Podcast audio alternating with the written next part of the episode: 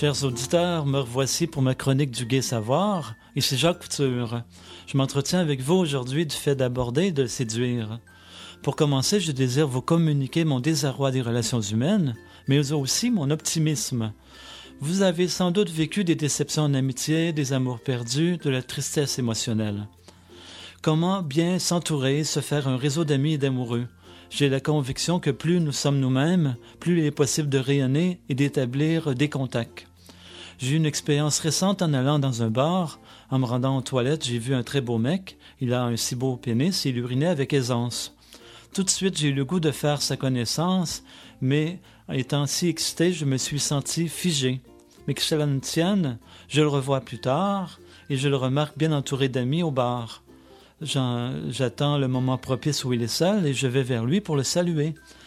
Quel extraordinaire accueil il m'a fait.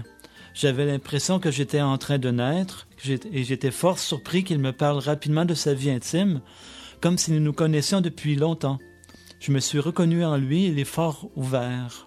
Dans son imaginaire et sa fougue, il pouvait tout envisager sexuellement, m'offrir tout ce que je désire. Ah, mais la vie offre tant d'abondance à saisir, mais il faut être réceptif. Ainsi, j'ai senti le monde se réinventer, et voici, je suis disponible à la jouissance et au bonheur de la vie. Dans le même ordre d'idées, je voulais revenir sur un sujet d'actualité, l'histoire de Joël Legendre. J'étais curieux de l'entendre en entrevue trois mois après, sa sortie de la sphère publique. À ma grande euh, surprise, il était comme en confession devant le curé, il parlait plutôt de sa thérapie avec des psychologues. Il expliquait que son geste de s'exhiber dans un parc était un suicide personnel et professionnel, euh, selon l'idée qu'il a été persécuté et intimidé dans son enfance, il en vient à se rejeter lui-même. Je ne vais pas me prononcer sur cette réflexion, mais plutôt sur la polémique que cela a provoqué. La polémique, euh, j'entends, de son geste initial lorsqu'il a été arrêté dans le parc. J'ai tellement trouvé insipide les gens qui ont condamné son geste. La sexualité est si vaste et les fantasmes sont multiples. Qui n'a pas rêvé de faire un jour ou l'autre l'amour dans un parc ou dans un lieu public?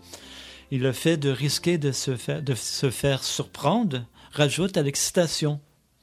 Oui, il y a cette catégorie de gens, mais il y a aussi les autres, ceux qui sont plutôt peureux, moralisateurs, euh, et euh, qui voient la sexualité comme étant sale.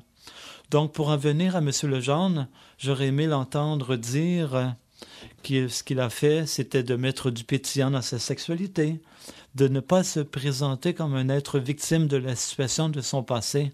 Il se démontrait comme avec l'attitude d'un pécheur repentant, euh, d'avoir fait un mauvais coup et en quête d'absolution. Une personne qui a peur de perdre quelque chose va réagir sans doute de cette façon. À mon avis, ce n'est pas ainsi que nous reconnaissons les marques d'un grand homme.